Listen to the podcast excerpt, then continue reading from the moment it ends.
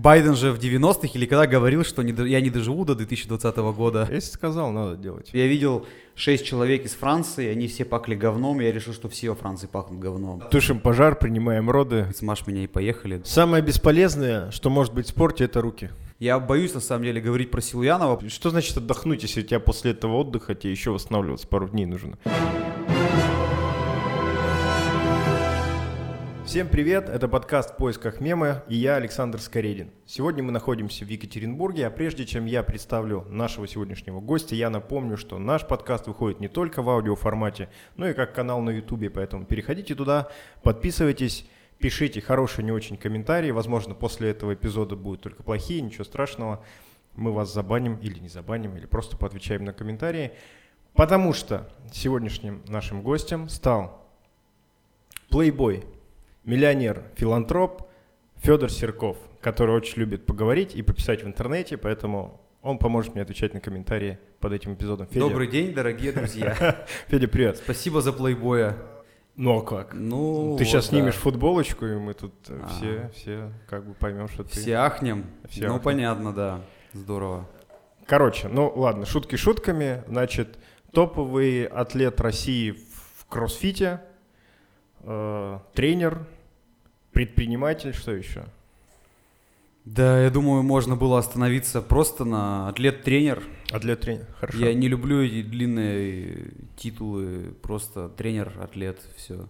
И вперед погнали. Давай, погнали. Знаешь, как в этом в старом анекдоте, если у тебя есть горный велосипед, он говорит тебя, тебе смажь меня и поехали в горы. А если у тебя есть друг, который любит кроссфит, он говорит, смажь меня и поехали, да? Вот так примерно и Знаешь, самое смешное, что э, у меня есть еще куча знакомых друзей из другой спортивной дисциплины э, БЖЖ, бразильское джиу-джитсу, и у них постоянно тоже по поводу, значит, их э, латентного гомосексуализма все шутки. Ну так это неудивительно, они же там постоянно как-то вот ищут контакта и находят его друг с другом. побери. В кроссфите как-то труднее, да, с этим?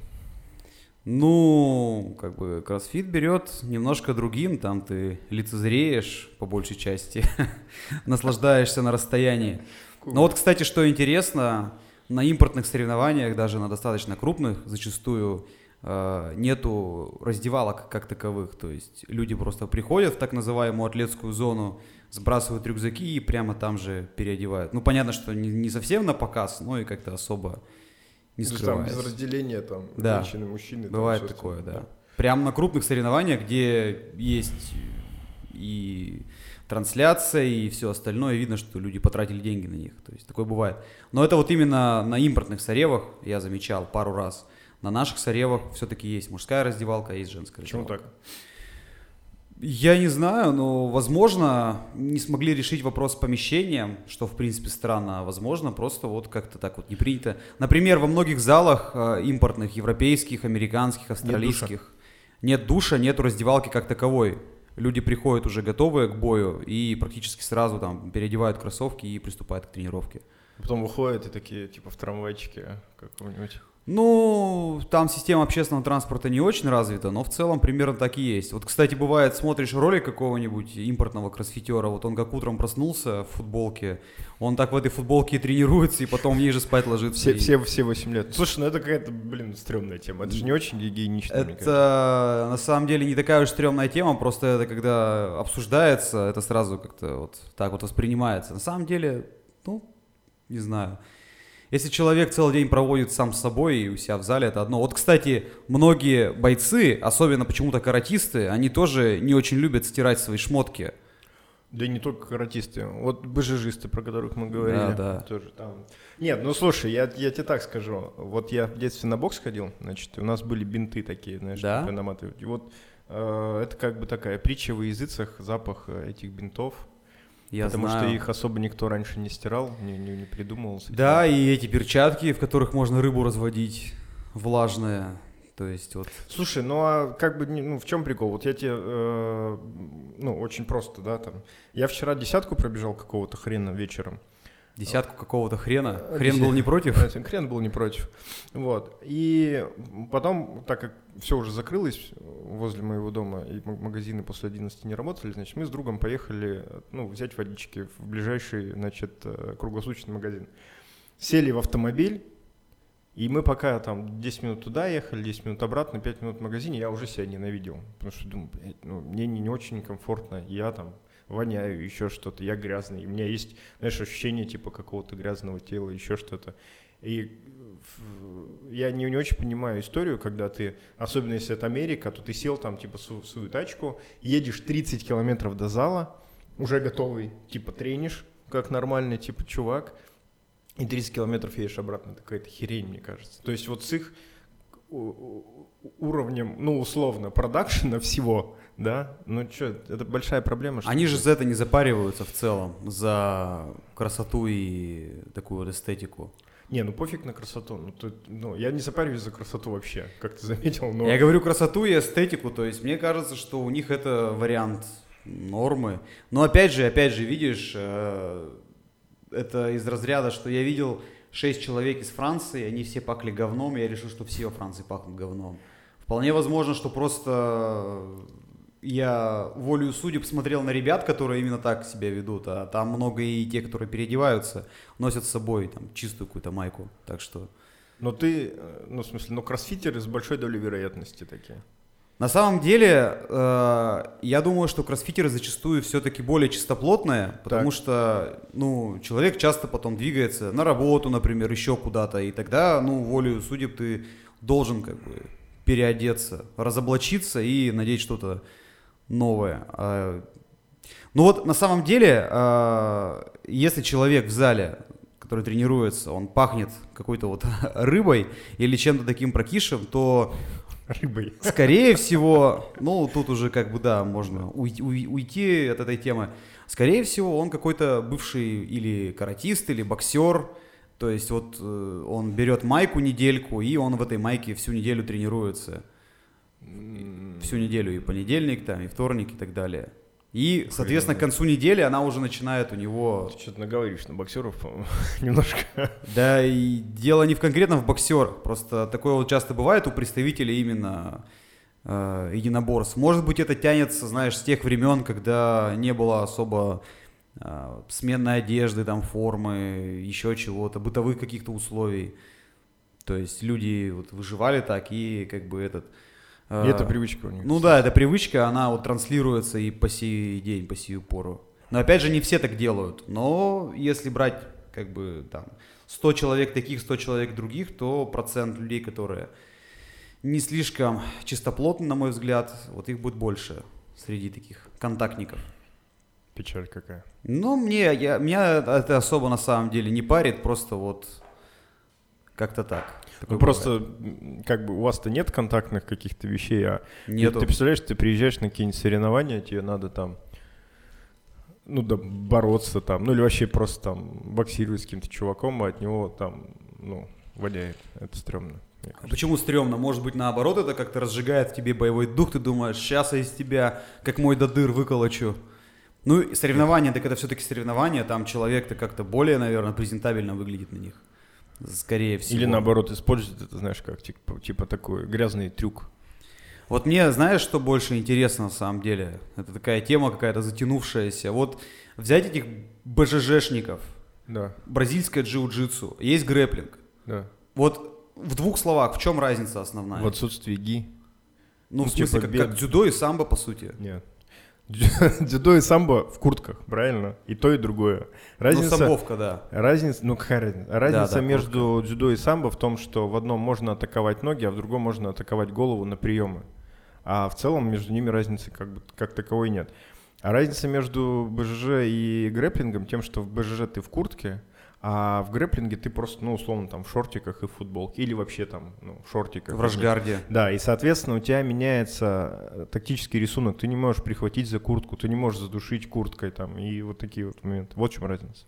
Ну, я так понимаю, что БЖЖ это скорее такая вещь в себе, а грэплинг он больше прикладной именно для ММАшников. Да или нет, слушай, я вот тоже так думал всегда. Я думал, ну нахрена бороться в куртках? Ты же привыкаешь бороться в куртках. Ну, в целом, А да. ты выходишь потом драться с человеком, на котором куртки нет, на тебе куртки нет.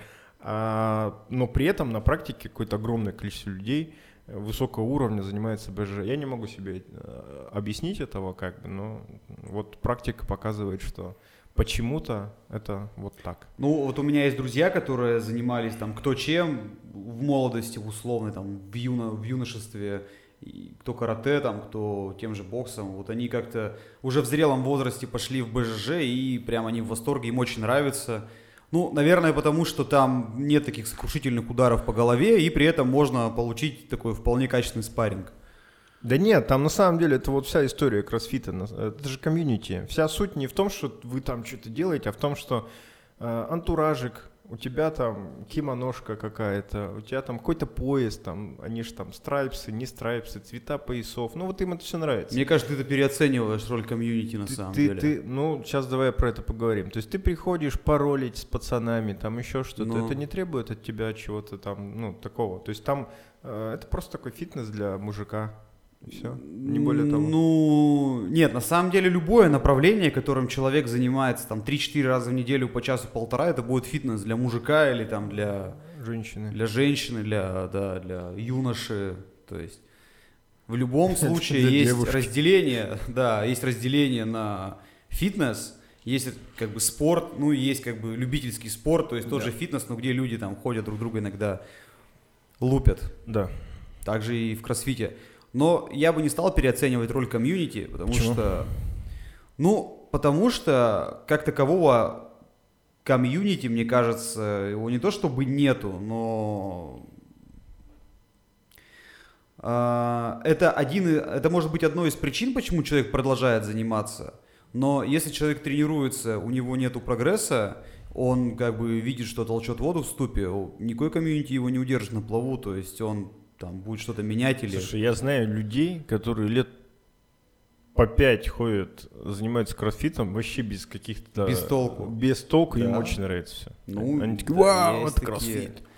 Но на самом деле это уже динозавры, потому что большая часть людей, которые занимались там 5-6 лет назад, они уже от кроссфита постепенно отошли, они занимаются либо какой-то там функционалкой, которая от кроссфита все-таки будет отличаться в первую очередь количеством а, высокоинтенсивных заданий, потому что в кроссфите все вокруг них строится, можно сказать. А, кто-то ушел, например, в триатлоны, еще куда-то, вот в это вот преодоленчество. Вот ты, кстати, пробежал 96 километров. Вот зачем ты это сделал? Просто взял и побежал. Вот, Ну, то есть просто взял его. То есть просто- ты не настраивался, ты не думал. Я чё там- хочу... Подожди, что там думать? Вот реально, ну, хорош. Я- подожди, вот триатлон это другая история. Триатлон, в чем, в чем проблема триатлона? В том, что у тебя больше нет другой никакой жизни. Может, это вся, вся история этого спорта, что это три дисциплины, в каждом из которых тебе нужен, ну, для того, чтобы ты это что-то успешно завершил, да, там, или там с каким-то временем, тебе нужен огромный объем. И у тебя больше нет никакой жизни. Ты, ты можешь только крутить велик там на объеме, или там набегивать там свои какие-то 200 километров в неделю или еще что-то. В этом проблема. То есть я... У меня некоторые люди спрашивают, типа, Саня, а что триатлон там еще? Я говорю, да нахрен он нужен? А, ну, типа, бег, это ты просто побежал. Все, это одна дисциплина, в которой тебе нужно... Нет, объем. ну ты не ответил на вопрос, зачем ты побежал? Да потому что это просто прикольно. Никто ж не бегал 96 километров вокруг Екатеринбурга. Ну, именно или я вокруг пи- Екатеринбурга, наверное, никто не Ну бегал. вот. А вообще, я думаю, люди и бегали и побольше, потому что, вот, например, чтобы стать МСМК по бегу, есть норматив, суточный бег Ну, это 255 километров, да. Меньше, мне кажется. Как в анекдоте, Штирлиц бежал, мог бежать сутками, но утки быстро дохли от этого, да? Согласен, меньше, меньше, мне кажется, чем 255. Можно Мне кажется. погуглить и вставить. Мне кажется, все-таки 255. Ну, кстати, сейчас, э, насколько я понимаю, в России проблема и с марафонцами, и с марафонами. И в целом, если посмотреть топовое время на чемпионатах России, оно очень сильно уступает э, топовому времени мировому. Это не проблема спортсменов России. Это проблема в том, что у нас нет системы, которая бы воспитывала спортсменов. То есть им это невыгодно вообще абсолютно. Зачем тебе бежать? Какой там сейчас а, олимпийский э, норматив 2.12 за, э, ну, типа за марафон. 2 часа ну, 12 где-то минут. так. Зачем чувакам напрягаться? Ну, и, и ты, ты, ты понимаешь, что вот, вот на этих минутах, там, знаешь, типа, два, д- от 2.20 условно, там, до 2.12, это ресурс организма. Это прям, ну, как бы очень серьезные нагрузки там и так далее, и так далее. Зачем чувакам напрягаться, если им это ничего не дает? Тут э, вопрос в том, что просто легкую атлетику прикрыли у нас, и наши ребята не могут нормально выступать на импортных стартах крупных. Во-первых, они не могут на импортных стартах выступать. Во-вторых, это им ничего не дает. То есть у нас отсутствует система, знаешь, э, когда э, достижения и усилия пропорционально каким-то образом тебе э, компенсируются чем-то, чем-то, что тебе нужно. Поэтому э, а он бежит там, сколько, сколько вот сейчас московский марафон был, Юрий Чечин выиграл, Да, да, который да. у нас там 28 лет выигрывает Европу, Азию. А, Кстати, вот у них сейчас, я не знаю, ты следишь за бегом или не следишь, сейчас можно... Скандал Да, да, с да. Сигдаровым. Да, я Едгаров, знаю. да. Едгаровым. Короче, вот. И он говорит, нахер мне бежать, я типа пробежал 2.16, выиграл марафон, забрал свои призовые, идите в задницу. Ну, типа, зачем мне это? Ну, я это понимаю, но знаешь, э, многие люди работают не благодаря, а вопреки не только, например, спортсмены, а многие работники бюджетной сферы или чего-то еще, которые, э, у которых стоит, наверное, вопрос вознаграждения, но где-то он там, на горизонте. Тут весь, весь вопрос в том, что вот они для себя, э, считают ли они, что у них есть выбор? Если у них есть выбор, окей, ну нужно что-то выбирать. Если у них нет выбора, и многие люди считают, что у них нет выбора, то этот вопрос сам отпадает. Вот э, я вообще достаточно скептически отношусь к любительским триатлонам, к любительским там длинным забегам и так далее. Во-первых, потому что лично для меня, то, что я сейчас скажу, это вот конкретно лично моя там половая трагедия. А, Во-первых, это все дискредитировано различными там достигаторами, тренерами успешного успеха, В смысле? ну, в, в прямом смысле, а, многие люди, которые себя позиционируют как разные бизнес-коучи, они вот ударились в эту тему, они Да. там, значит, бегут, голову там проветривают и мысли светлые ловят в этот момент. А во-вторых, вот эта вот история, я преодолеваю себя, вот как бы, ну, я могу и я делаю. Ну, эту идею просто можно довести до абсурда на самом деле и делать какие-то совершенно нереальные вещи. То есть, э, вот, например, есть чувак, который зачем-то на концепте, это грибной тренажер, набрал за какое-то время что-то в районе 40 тысяч километров или 30 тысяч километров, вот диаметр, короче, не- окружность, короче, Земли. По экватору. По 40 тысяч экватору, да, километров. 40 тысяч. То есть зачем человек это сделал, непонятно. То есть он приходил, у него там стоял концепт где-то на площади в Англии, греб часов 8 и уходил. Вот. Есть люди, которые вот бегут какие-то длинные дистанции. И мне не всегда понятно, как бы вот что, что человек. Ну ты прибежал, хорошо. Да, дальше ты ставишь себе какую-то следующую цель, или ты просто полностью это закрываешь и как бы оставляешь в покое этот бег и все остальное. Ты у меня спрашиваешь? У тебя спрашиваю. Слушай, ты я- пробежал, Я дальше. добежал, мне прикольно, все. Все. И то есть вот на этом все закончилось. Ну, я это просто бегу. это челлендж такой, да? Я же не бегун. Ну, ты, блядь, да, вот, э, это тоже проблема. Смо- Смотри, смотри, тут суть такая. Вот ты, вот есть люди, которые по выходным ездят там на какое-нибудь Челябинское озеро на шашлыки. Да, Зачем они это делают? Хорошо провести время. отдохнуть, да. Ну вот. Ну как бы, что значит отдохнуть, если у тебя после этого отдыха тебе еще восстанавливаться пару дней нужно? Тут суть в том, что каждый занимается тем, что ему нравится. То есть мне, э, я не, не сторонник всех бизнес-коучей и достигаторов всех остальных, но мне кажется достаточно странным говорить, что люди, вы не должны этим заниматься. Пусть каждый Я занимается так не говорю, просто мне зачастую не совсем понятно, а, даже не то, что человек этим как бы занимается, а то, как он себя позиционирует. То есть многие люди, когда начинают с тобой диалог, они вкручивают. А я вот, например, вот марафон тут пробежал. Говоришь, хорошо, за сколько? «Ну, Пять часов пробежал. И такой думаешь, ну, молодец, как Ну, бы круто. Слушай, кстати, надо сказать, что нормативы в легкой атлетике, они какие-то вообще сумасшедшие. Ну, конечно. То есть, если там, условно, КМС в каком-нибудь пауэрлифтинге можно за один курс сделать, знаешь, там, ну... Можно и без курса за, сделать. за, за полгода. Ну, это- Но мы не будем сейчас про это говорить. Вот, то, типа, чтобы э, ты был каким-нибудь КМСом легкой атлетики, тебе надо, там, не знаю, 2.30 прибежать в марафон какой-нибудь, знаешь. И ты думаешь, чего? Да, так и Ну, есть. как бы не, не, не очень сопоставимая, да, у нас там какая-то шкала в этом плане. по нагрузке, ну даже не нагрузке, а по времени, которое нужно там к среднему человеку с нулевой точки до достижения определенного рубежа, да, легкая атлетика э, гораздо более требовательный вид спорта.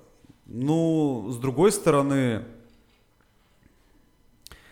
с другой стороны, мы вот рассуждаем про легкую атлетику, это, конечно, круто, но, наверное, ни ты, ни я не хотели бы выглядеть как Юра Чечун.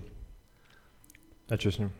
Ну, просто он, он мощный бегун, но в целом он же не атлетичный чувак. То есть он заточен на выполнение одной двигательной Ну, задачи. Да, да. Ну, слушай, как бы и, чё? Ну, то есть Юрий, Юра Чешин не хотел бы выглядеть как мы. Ну, то есть Ну, это такая история, типа... Да, знаешь, да, я в том плане, что легкая атлетика это не, ну, все зависит опять же от твоей цели. То есть ты занимаешься чем-то, исходя из своей предрасположенности, исходя из Да. того, что тебе нравится, что у тебя получается. Но опять же, если мы там, визуально или по каким-то характеристикам сопоставим двух людей, один занимается там, ну пусть даже не кроссфитом, условным каким-то многоборием, и один занимается монодисциплиной, то ближе к нам будет многоборец, ближе как бы к такому желаемому образу, что бы мы что хотели. желаемому... Ну, Слушай, что бы мы хотели уметь и как бы мы хотели выглядеть. Это сейчас такая начнется тема с э, конвенциональной, с конвенциональными стандартами красоты и так далее. В смысле, ну как мы хотели, как бы ты хотел выглядеть? А, ну, скажем так, атлетично, то есть э, развито, мускулисто, чтобы не было там ручек, например, как вот два пальца тоненьких. Как у меня. А, ну, у тебя больше, там, три пальца. Хорошо. Ну и чтобы при этом был определенный там набор навыков, умений. Ну Ну, вот, а каким-то людям Я, нужно что-то я другое. согласен, да. Я же опять же говорю исключительно субъективно. То есть почему, например, я бы не хотел бы заниматься чисто легкой атлетикой, пусть даже на любительском уровне для себя. То есть там 4-5 раз в неделю, например, вот только там бегать и выполнять специальные беговые упражнения. Потому что, ну, я бы начал бы круто бегать, но, во-первых, мне это было бы скучно, а во-вторых, э, как бы стандартам как бы атлетизма, который есть там у меня в голове и который я на себя примеряю, это не соответствует. Ну, Окей. А, По поводу вот всех этих вещей, короче, по поводу как, как ты выглядишь и так далее. А, Я один раз в жизни марафон пробежал в своей жизни. Заметь, это я тебе не при встрече сказал, типа, Федя, я пробежал марафон. Вот, за, тоже там за 3.58, там ничего сверхъестественного нет. Вот, а, но мне просто нужно было закончить, вот мне интересно было, типа, я добегу, не добегу вообще, там, стена, не стена, вот эти все вещи. Вот. И я его пробежал, и мне показалось, что я его пробежал достаточно как бы легко. Но я ожидал, что это будет чуть потруднее. И думаю, так, надо прикинуть, что там по времени, типа, а, в какую-то сторону там мо- можно сдвинуться за 3 часа, за 3.30 там и так далее. Как это вообще делается? И погрузился, значит, вот э, в- в изучение людей типа Искандера Идгарова, там, Юрия Чечуна и так далее. И я понял, что, черт побери, эти чуваки, которые там э, ростом по метр восемьдесят и которые весят там по 59-60 килограммов, и я таким вообще никогда в жизни не буду. Вот. И то есть а, предрасположенности какой-то там, знаешь, типа к бегу на длинные дистанции у меня точно нету. То есть даже при прикладывании такого же количества усилий, ну, понятно, даже не такого же, я не, не собираюсь там, да, выигрывать марафоны, да, а там просто хотя бы там из трех часов или из трех тридцати выбегать, вообще не- несопоставимые будут вложения в усилия и в результат. И это как бы такая история. Ну, тебе еще и поздненько этим заниматься на самом деле. Ну, мне всем уже поздненько Сколько у заниматься. тебя рост? Метр семьдесят шесть. Ну, а вот такие низкие бегуны, они какого роста? Ну, я тоже думаю, что где-то за метр восемьдесят где-нибудь. Нет. Нет? Метр семьдесят, метр семьдесят пять. Они маленькие, легкие. У них Ну, э, тогда вообще шикарно. оптимальная антропометрия. Ну, то есть они так бегут, естественно, потому что они круто тренируются и живут этим, но еще потому, что у них есть предрасположенность. Вот про что я и говорил. А, мы, кстати, когда бежали вокруг Екатеринбурга с Лехой, вот, Что за Леха? Это там, Алексей- товарищ? Алексей Лихарев, да, мой друг, и там, э, берсерк, так называемый, он один из Или самых, берсерк, как правильно ударение ставить? Ну, неважно. мне кажется, берсерк. Да, ладно. Ну и Вот. Алексей. Алексей Лихарев. Э, мы с ним бежали вокруг Якада 96 километров. И за нами ехали ребята, которые там, ну, типа группа сопровождения, там еще что-то, чтобы нас там не, не размотало фурой, следили и так далее. Вот, они говорят, Саня, там на каком-то пидстопе, ты, говорит, это, как-то тяжело бежишь. Вот Леха, он говорит, типа, ну как-то он заточен, он так легонечко, типа, передвигается, а у тебя как-то все тяжело выглядит. Надо что-то делать. Я говорю, в смысле, что делать? Типа, у нас с ним разница килограммов 15, наверное. Что я еще могу? Он легче. Конечно, да. Не, он прям, он, у него огромный объем вот этот беговой, он очень долго этим занимается, и при этом, ну, то есть он не, не очень большой, там, сколько там, 68-69, наверное, килограммов. Ну вот, видишь, да. тоже. Знаешь, в чем проблема восприятия кроссфита людьми? В чем? Основная проблема заключается в том, что э, кроссфит состоит, ну, условно, из многих видов спорта. Так. Там есть тяжелое, легкое, гимнастические элементы и все такое. То есть мы же с тобой знаем, что как бы в системе э, целое перестает являться только суммой частей и приобретает свои там специфические черты. Это тоже есть. Но если ты любому человеку, который занимается каким-то конкретным спортом, рассказываешь про кроссфит, он слышит, что там есть, например, там подъемы штанги, и он сразу же начинает мерить по своим меркам. Видит, что атлеты поднимают не очень технично и не очень много по меркам штангиста, и говорит, это какая-то у вас, ребята, залупа. И то же самое касается и бега, и всего остального, потому что э, человек, вот он концентрируется только на том, что он сам умеет делать, а все остальное у него просто выходит из поля внимания. Uh-huh. Вот. И поэтому кроссфит очень сложно э, воспринять как бы целиком и адекватно. То есть мы всегда выделяем для себя какие-то вот эти вот моменты и на этих моментах фокусируемся. А на чем надо фокусироваться? В целом на всем надо фокусироваться. То есть нужно понимать, что человек, он при том, что он делает там какой-то элемент на определенном уровне, он делает еще кучу элементов. Так. Вот. Но мы как бы не мультизадачно. Если мы о чем-то думаем, как правило, то о чем-то одном. Все остальное у нас ускользает. Просто нужно про это помнить. И поэтому часто, когда беседуешь с э, атлетами из разных видов спорта, они полагают, что у них есть монополия на средства из своего вида спорта. Ну, то есть, если ты, например, бегаешь, то ебашь как бегун. Если ты поднимаешь, то как заправский тяжелоатлет. И они просто как бы не могут понять, что ты делаешь еще кучу всего. И Раньше, кстати, на эту тему было много курьезных случаев, угу. когда такие ребята приходили на соревнования по кроссфиту, они думали, ну я как бы там пробегу классно, а там на каких-то других вещах там потерплю. И просто вообще проигрывали в мясо. Оставались вообще где-то далеко за бортом. Ну, может быть, одно какое-то задание выигрывали, а по всем остальным пролетали. Вот. Раньше это было прям так, как бы такой острый вопрос. Сейчас он уже не такой острый. Но все равно кроссфитом занимается не очень много людей, э, и серьезно им занимается еще меньше людей. Поэтому до какого-то там полного принятия достаточно далеко. Кроме того, сейчас же у нас еще есть вид спорта, функциональное многоборье, ты в курсе? Угу. То есть это вид спорта... Гераклион там вот это вот все. Да, то есть э, Гераклион вот зарегистрировал функциональное многоборье, и теперь они занимаются его продвижением. Но он отличается от кроссфита. У нас более лучший спорт. От олдскульного. Не в этом немножко дело. То есть э, кроссфит изначально это как бы вид фитнеса. Так. А, по нашим стандартам отечественным, для того, чтобы что-то являлось конкретным видом спорта, у этого чего-то должны быть достаточно жесткие критерии. То есть мы не можем сказать, что как в кроссфите у нас на этих соревнованиях вот эти задания, на тех соревнованиях у нас вот эти задания, угу. тут мы, значит, на девятиэтажку забегаем, тут мы, значит, покрышку кантуем.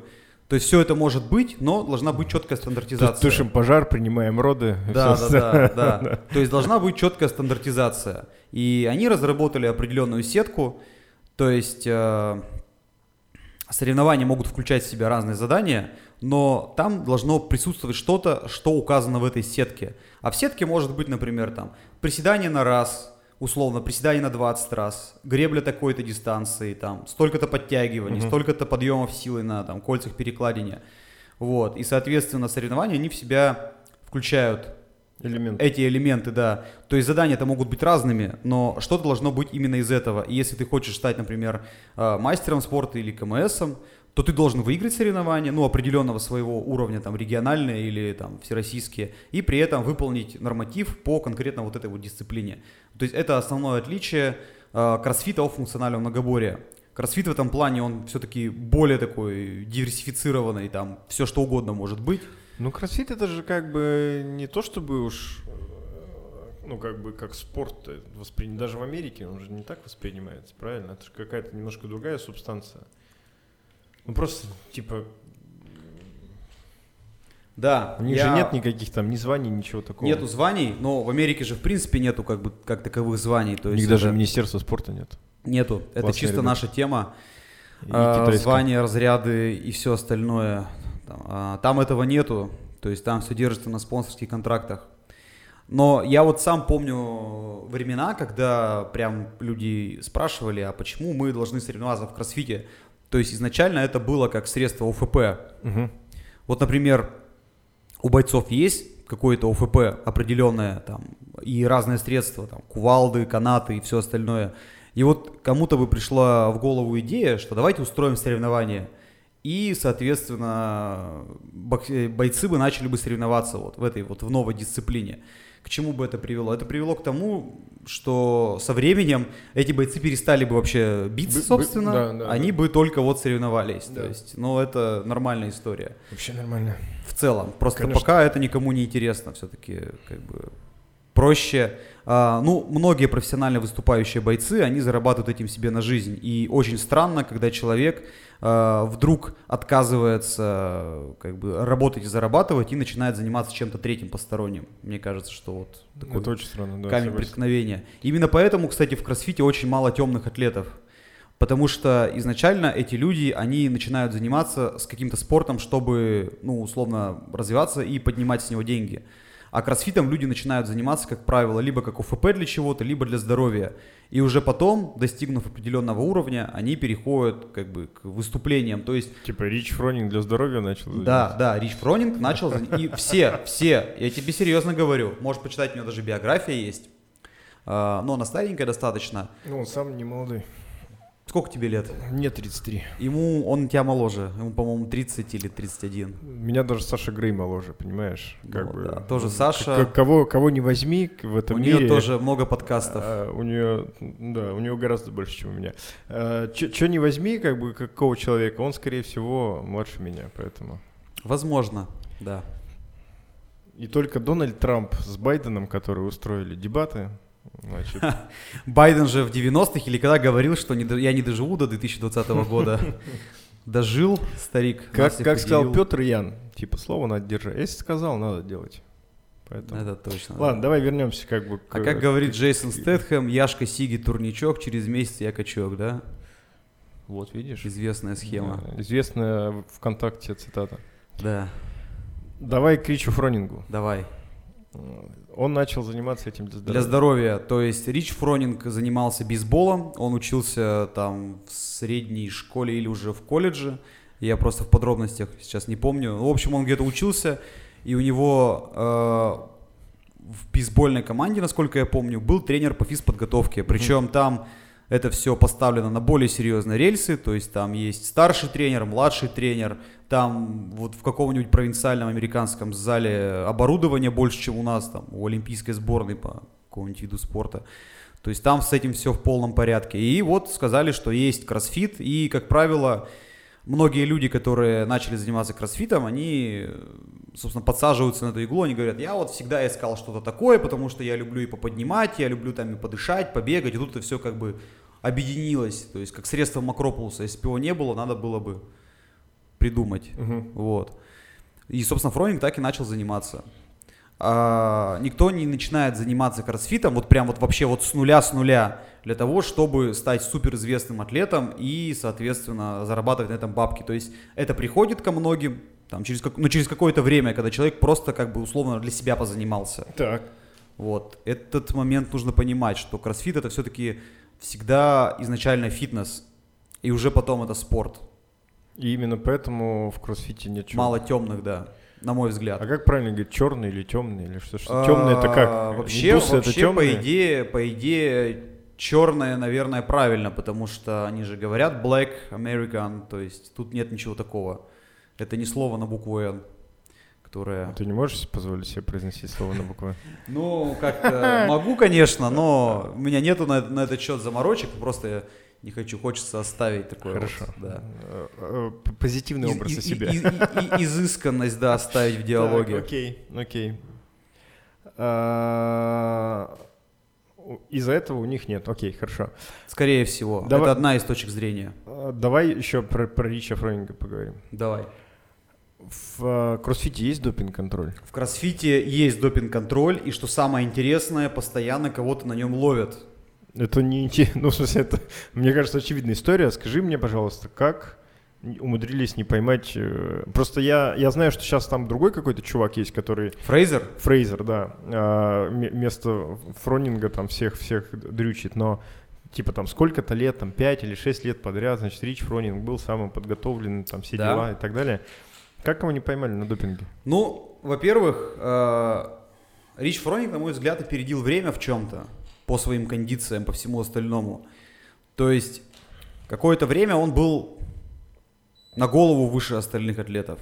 Фрейзер сейчас, наверное, на полторы, на две головы выше всех остальных атлетов. По поводу допинг-контроля, ну, как бы здесь есть разные версии, то есть э, и люди, которые наблюдают за кроссфитом, они делятся на несколько лагерей, то есть кто-то прямо утверждает, что там все, значит, на фарме, а их э, кроет то есть дает им крышу вот это вот CrossFit HQ, потому что это лица спорта, и никому не выгодно, если их просто возьмут и завернут на них там рекламные контракты, люди на да, них смотрят, да. идут в залы. Вот. Кто-то топит за то, что спорт может быть чистым, либо могут применяться как бы агенты, которые не дают такого осадка. То есть это, например, инсулин, самототропный гормон, Uh, ну, то есть это не стероидные ну, препараты. Сейчас ВАДА упадет в обморок от такого списка препаратов. Для кого? Это все в аптеке можно купить. Не, в аптеке можно, я к тому, что ну, по, по меркам ВАДА это уже очень серьезная история. Ну, типа. это серьезная история, но ты не поймаешь на ней, в том-то и дело. То есть там эритропоэтин какой-нибудь? Эритропоэтин, я не думаю, что в кроссфите будет оказывать э, сколь-нибудь значимое, э, значимую поддержку, потому что что делает эритропоэтин?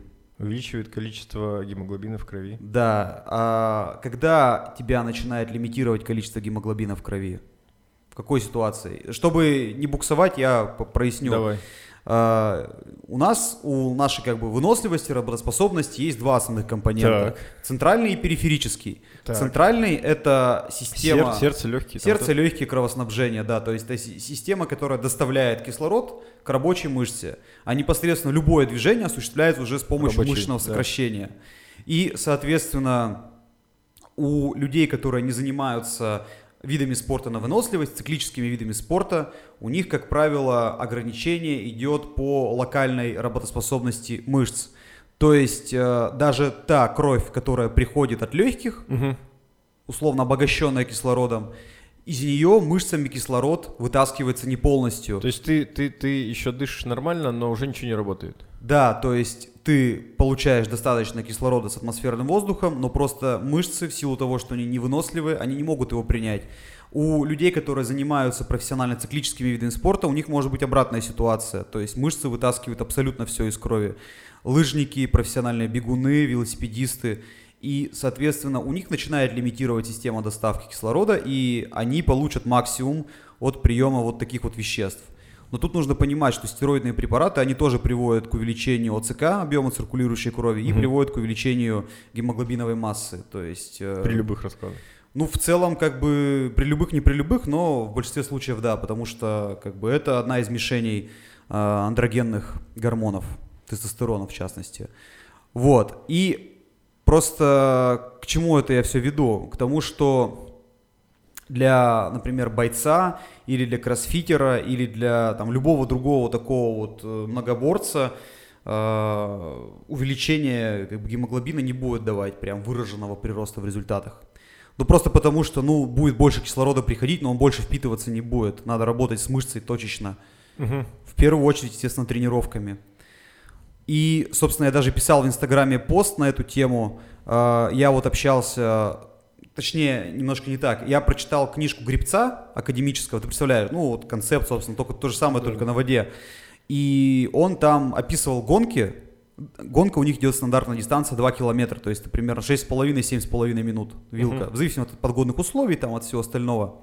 И он описывал, что в конце а, у него появлялись очевидные признаки гипоксии. То есть он не писал, что у меня была гипоксия, но он писал, у меня типа ограничивалось зрение, то есть я видел только то, что спереди, там в глазах у меня темнело, рук, ног не чувствовал. Тошнота, короче, и все остальное. Ну и тошнота, конечно. Ага. То есть это признаки гипоксии. Так. Э, И я просто вспоминал, от кого я еще слышал про такие вещи. Я слышал от лыжников, я слышал от бегунов иногда, и вот как раз-таки я слышал от грибцов. Чем, э, что точнее объединяет эти виды? Их объединяет то, что они работают условно на выносливость, преодолевают какую-то дистанцию, и у них работает большой массив тела. То есть лыжник считает руки, корпус, ноги, а гребец это тоже руки, корпус, ноги. Все вместе работает.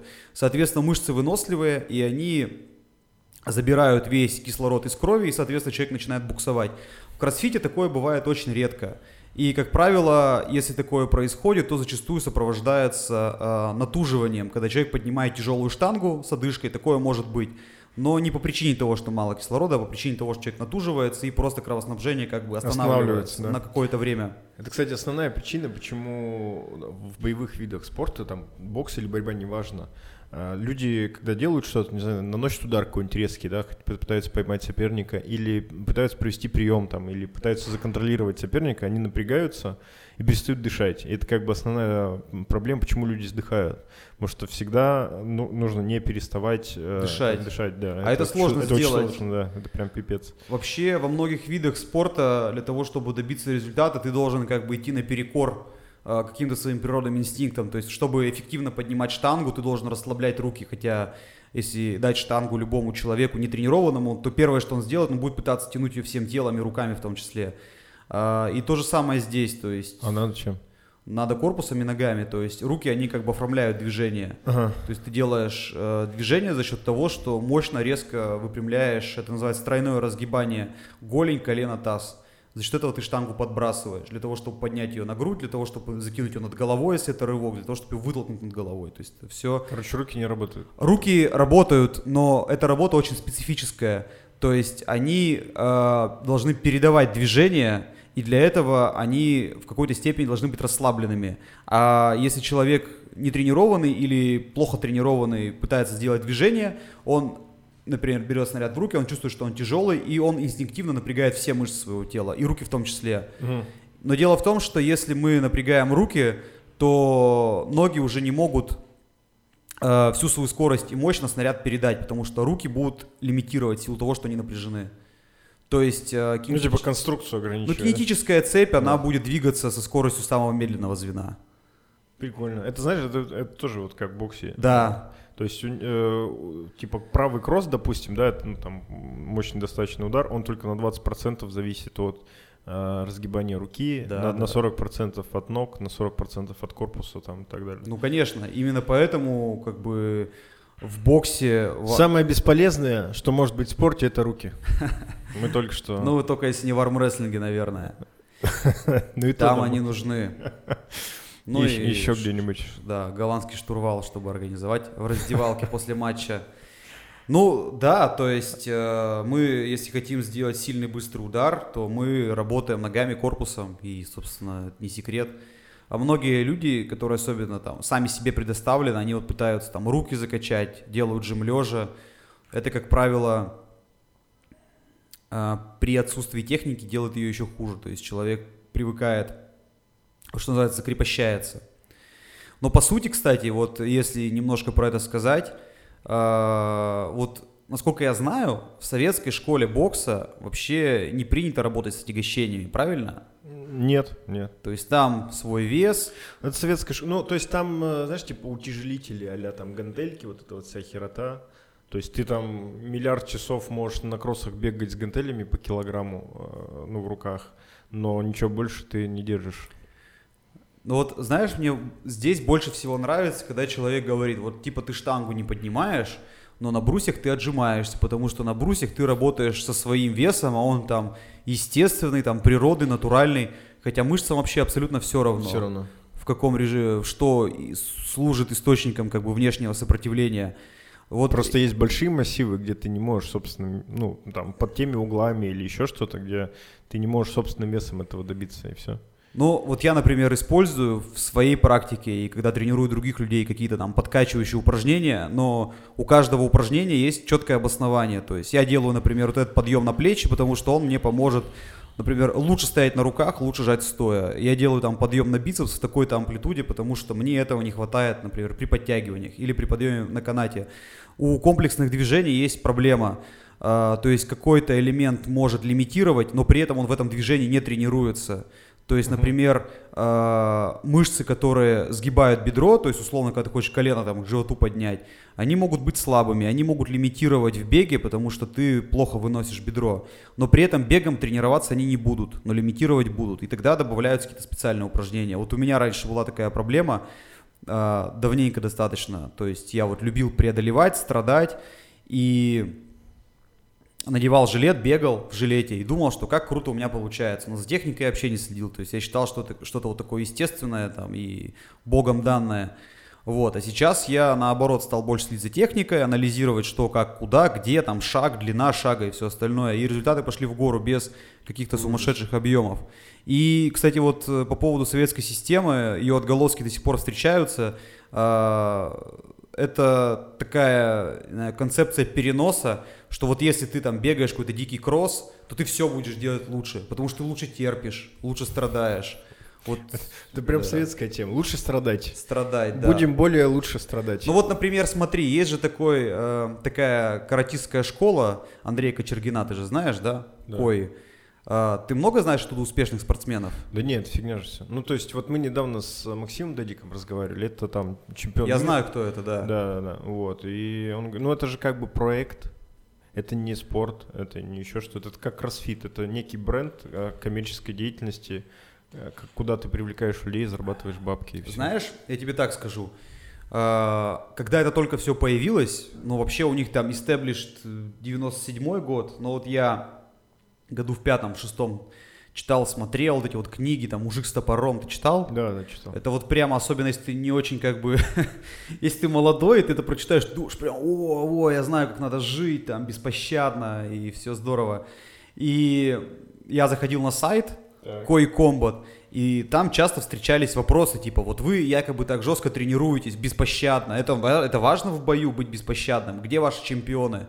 И обычно говорили, что да вот, вырастут, появятся, не успели воспитать. Прошло сколько? 10-15 лет. Как бы, а вот и ныне там. Но почему? Потому что вот э, я тоже над этим недавно думал. Если ты хочешь что-то натренировать, то ты не должен использовать в полном объеме и с полной интенсивностью как бы ту задачу, которую ты хочешь выполнить. То есть если мы сейчас устроим там тренировочный спарринг на 100%, мы просто за 30 секунд устанем и оставшиеся там 4 минуты мы будем просто там друг друга вяло мусолить. А, то же самое, например, в боксе. То есть человек бегает какой-то кросс с гантелями длинный, он там мается, утомляется, но при этом он не тренирует те качества, которые будут ему нужны в реальном поединке. То есть это скорость и все остальное. Ну, что, это классический Силуянов же, типа. Ну, вот так получилось, что многие идеи, они очень прочно ассоциируются с именем, ну, можно так, так сказать, да. Ну, просто ты где это впервые прочитал, у тебя там это и ассоциируется, правильно? То есть он же их высказал, эти идеи. Я боюсь, на самом деле, говорить про Силуянова по одной простой причине. Я в целом там его люблю, уважаю, обожаю, но есть как бы определенные вопросы, есть определенные неточности. И когда я их высказываю, то есть поклонники, адепты, они начинают говорить, как ты можешь, вот у нас есть учитель, там, Светоч, а ты такой говоришь, а ты кто вообще такой? Я говорю, ребята, я за вас, но просто есть какие-то моменты, которые я хотел бы для себя прояснить. Нет, ты там, значит, против, ты никто, ну и вот так далее. Мне про Ленина обычно так говорят.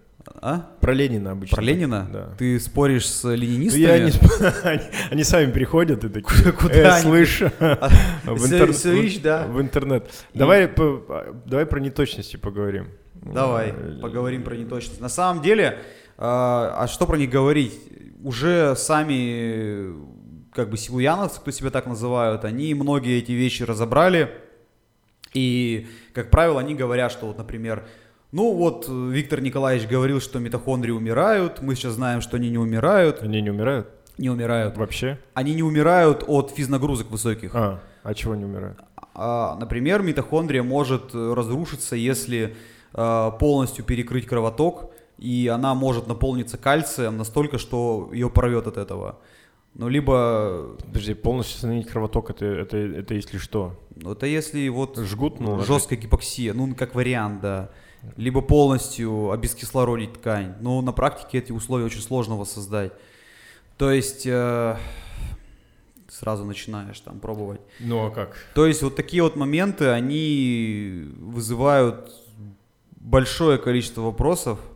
То есть, ну, вот смотри, тут, тут, тут же как бы в чем фишка? Митохондрии не умирают, Так. допустим. Но при этом э, в каком контексте Силуянов говорил, что они умирают? В контексте какого-то сверхинтенсивного тренинга, то есть когда ты сверхсильно закисляешься. Закисляешь, так. Отсюда мы делаем вывод какой? Не надо сверхсильно закисляться. А, но ведь независимо от того, умирают они или не умирают, мы не должны сверхсильно закисляться, потому что это будет просто как бы, ну, это не позволит нам нормально, полноценно выстраивать тренировочный цикл. То есть, если мы сегодня сильно позакисляемся, то завтра, послезавтра мы тренироваться не сможем. В итоге общий тренировочный объем, там, интенсивность у нас упадет, и, соответственно, форма у нас будет не та. И вот здесь возникает интересный вопрос. То есть, возможно, они не умирают, но на наше, как бы, последующее действие это не влияет. То есть, мы там, если, если точнее они умирают, мы не будем сильно жестко тренироваться, потому что мы этого боимся. Если они не умирают, мы тоже не будем сильно жестко тренироваться, не потому что мы этого боимся, а потому что мы понимаем, что просто нерационально. И тут возникает вопрос, ну, говорил и говорил, действия-то твои все равно будут одинаковые, Почему- ты пристаешь к человеку? А пристаешь потому, что если таких допущений появляется слишком много, то уже вокруг них начинают появляться собственные концепции. Тут, тут, с другой стороны, это выльется уже во что-то, что... Это выливается уже в странные вещи. То есть, вот смотри, например, э, вот э, ты потренировался несколько дней, а потом, например, несколько дней уехал в командировку. Э, ты там, значит, летал, перелетал, общался и делал что-то еще. Там не обязательно там как-то отдыхал красиво, ну просто чем-то своим занимался. Через три дня ты прилетаешь, идешь в зал, и у тебя просто все из рук падает. И вот когда этот момент надо объяснить, вот последователи этого митохондриального учения, они говорят, у тебя митохондрии не дышат. Они или у тебя умерли, или наполовину сократилась их популяция, или что-то еще случилось. По факту просто ты не можешь включиться, потому что вот эти все перелеты, это все наложилось, и у тебя как бы нервная система находится в таком заторможенном состоянии. Не восстановилось. Да, короче. то есть ты Ага. вот, например, сам понимаешь, что ты вот можешь побежать, и э, твой бег, он, ну, по ощущениям достаточно может быть амплитудный. То есть в один день ты прям чувствуешь себя супер круто, ноги летят, ты там бежишь классно, смотришь на темп, темп крутой, а в другой день у тебя ноги вообще могут быть тяжелые, ватные. И У меня, как правило, второй вариант. Такое, да, бывает. Вот. И, как правило, когда человек э, вокруг какого-то одного фактора или вокруг одной какого-то там триггера выстраивает свою концепцию, он пытается и все объяснить. То есть в один день у тебя не дышали, во второй день у тебя не дышали, в третий день у тебя дышали, но не так. Хотя, по сути, в один день ты там, например, выспался, поел, во второй день ты там задроченный еще какой-то, в третий день еще какой-то. То есть, э, когда мы говорим про организм, мы должны понимать, что факторов очень много, и нельзя все сводить к одному конкретному. Но просто Силуянов, он же как бы разрабатывал математическую модель, тогда это было модно. Вот тут тоже нужно понимать, что все, какие-то разработки, еще что-то, всегда делаются в контексте своего времени. Тогда это было модно, то есть кибернетика, там все Научные дела. парадигмы, все, все дела. И, собственно, для того, чтобы модель уравнения работала, тем более там на каком-то компе 30-летней давности, она должна быть не очень громоздкой. Поэтому, когда описывали э, схему работоспособности человека, за силу взяли условно там миофибрилы, их размер, за выносливость взяли условно митохондрии. Хотя еще кучу факторов, ну, их просто не запихнешь в такую модель и просто их оставили за бортом. Вот. А, Просто забыли, видимо, про это сказать, или люди невнимательно прочитали, и они начали прочно ассоциировать, а, например, митохондрии с выносливостью. Хотя, а, вот смотри, я вот, например, недавно потренировался, мне было тяжело, Так. потому что я до этого несколько дней не занимался, потому Так. что я там перелетал, там ездил, там из Сочей прилетел, из Краснодара. Мне было просто физически не до тренировок. Плюс я еще немножко приболел. Вот. И я себя буквально заставлял тренироваться, я задыхался, я как бы себя, что называется, пушил, чтобы выполнять свое задание. И я уже просто знаю, я общался, сторонники вот этой теории митохондриальной, они скажут, у тебя митохондрии там, не знаю, перестали дышать нормально. Я говорю, окей, Но если бы они нормально перестали дышать, тогда, наверное, я бы сильно бы забился, у меня было бы жжение, потому что если митохондрии нету, то реакция гликолиза идет до конца, до образования молочной кислоты. Если они есть, она доходит до пирувата. Ну, это не важно. Вот, тогда бы я бы забился и вообще бы особо ничего бы не смог сделать. Так. Просто у меня было бы, был бы дикий памп, и, и там, я бы просто не смог бы нормально двигаться.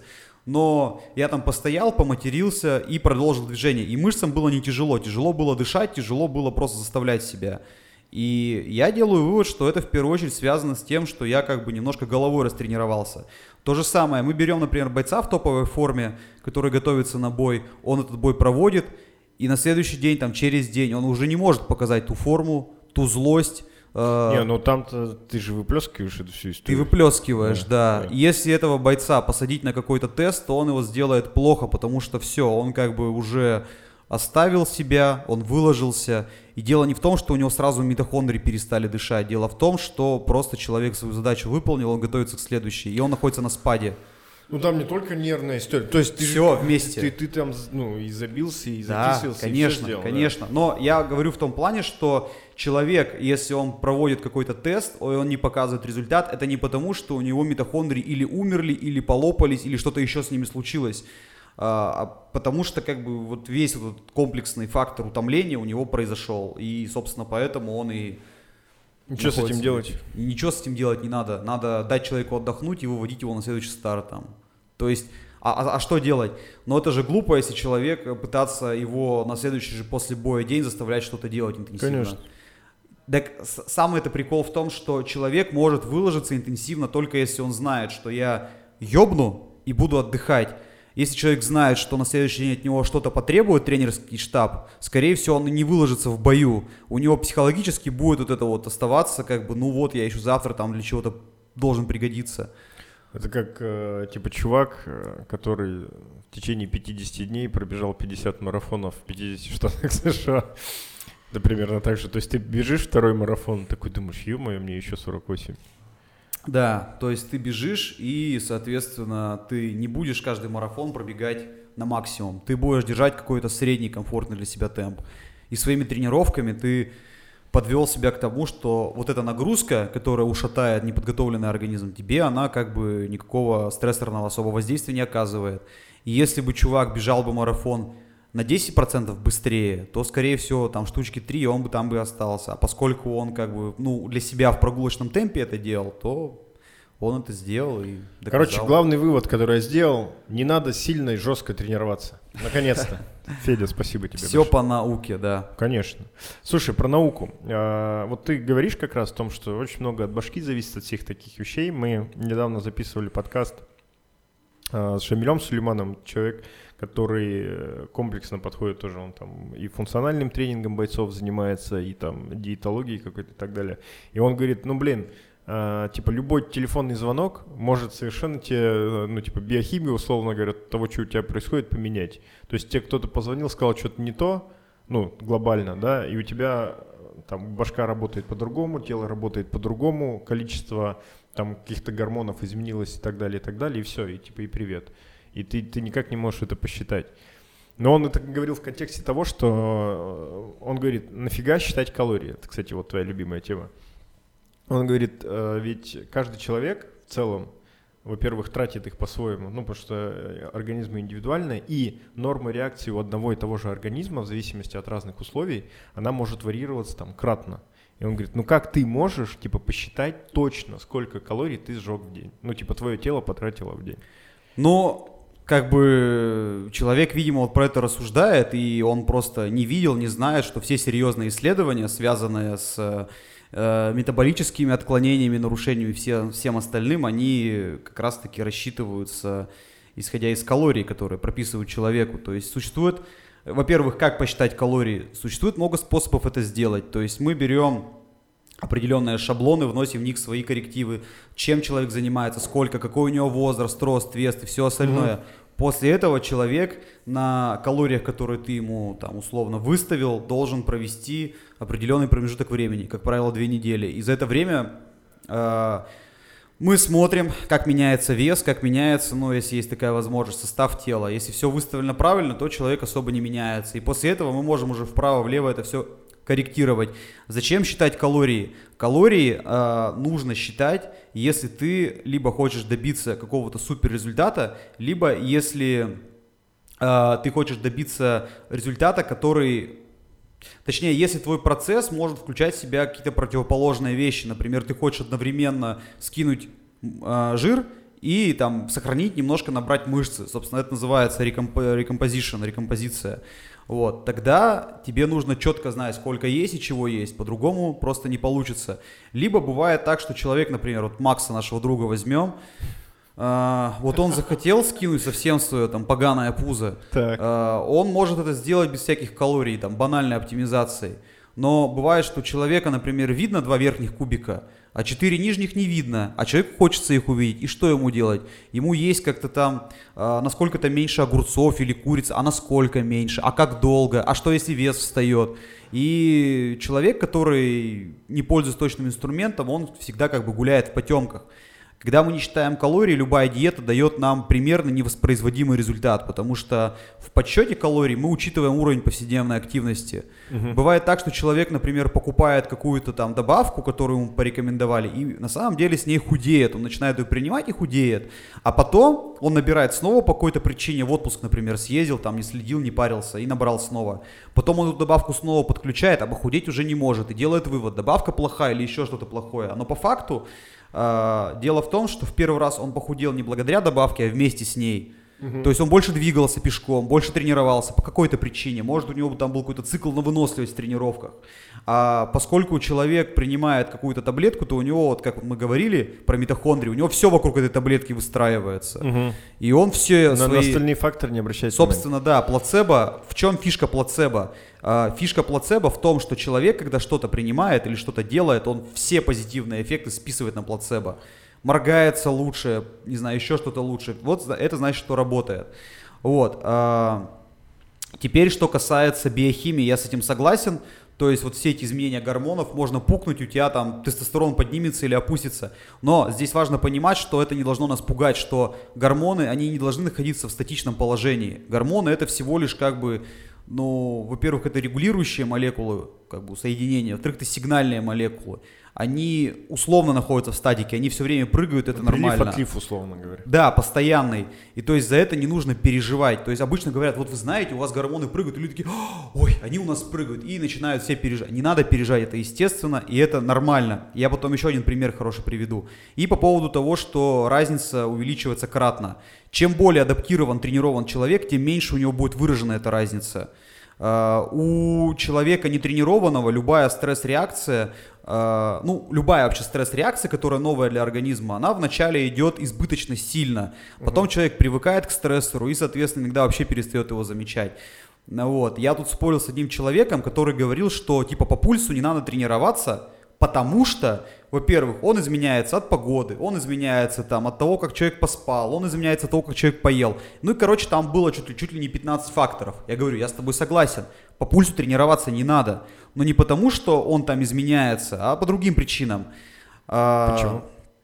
Потом, потом скажу, это просто сейчас а, оборвет повествование. Хорошо. Просто чем более человек тренированный, тем меньше у него будет выражена реакция на погоду, на стресс, на что-то еще. У него будет всегда ровное состояние. Вот если мы возьмем бабушку, нетренированную, у нее, да, там плюс 5 градусов, пульс подскочил, минус 5, пульс упал, ну и так далее. Если мы возьмем атлета, который занимается не один год, то вот эти вот таблицы, которые составляются для стационаров, ими можно потереть жопу, они просто неинформативны, а люди этого не понимают. И вот, кстати, еще одна проблема, связанная с питанием, когда какой-то продукт объявляют вне закона, или какой-то нутриент, углеводы, или белки, или жиры, там каждый раз по-разному.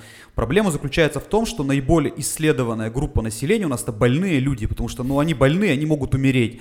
Поэтому много исследований для разработки лекарств, для там, динамики состояния. И у нас же очень любят натягивать данные с одной группы на всех. Ошибка То есть, выжившего. Да, ну, да, да не только. Узнали, например, что... Ошибка не выжившего. Узна... Ну, например, углеводы в большом количестве действительно будут вредны диабетикам. Вот. Мы возьмем просто исследование, которое будет крупными буквами написано там, не знаю, как там, harmful, там, ну, короче, вред, вред углеводов. Вот. А снизу приписано там для диабетиков такого-то возраста, такого-то пола, в таком-то регионе. Мы берем большой заголовок и на всех его натягиваем. И во всех инстаграмах страны, вот, не ешьте углеводы, это вредно, ешьте там что-то другое. Ешьте жир. Ешьте жиры, да, вот кето-диета популярная. А, по пульсу, почему не нужно тренироваться? А, Федя, давай сделаем небольшую паузу.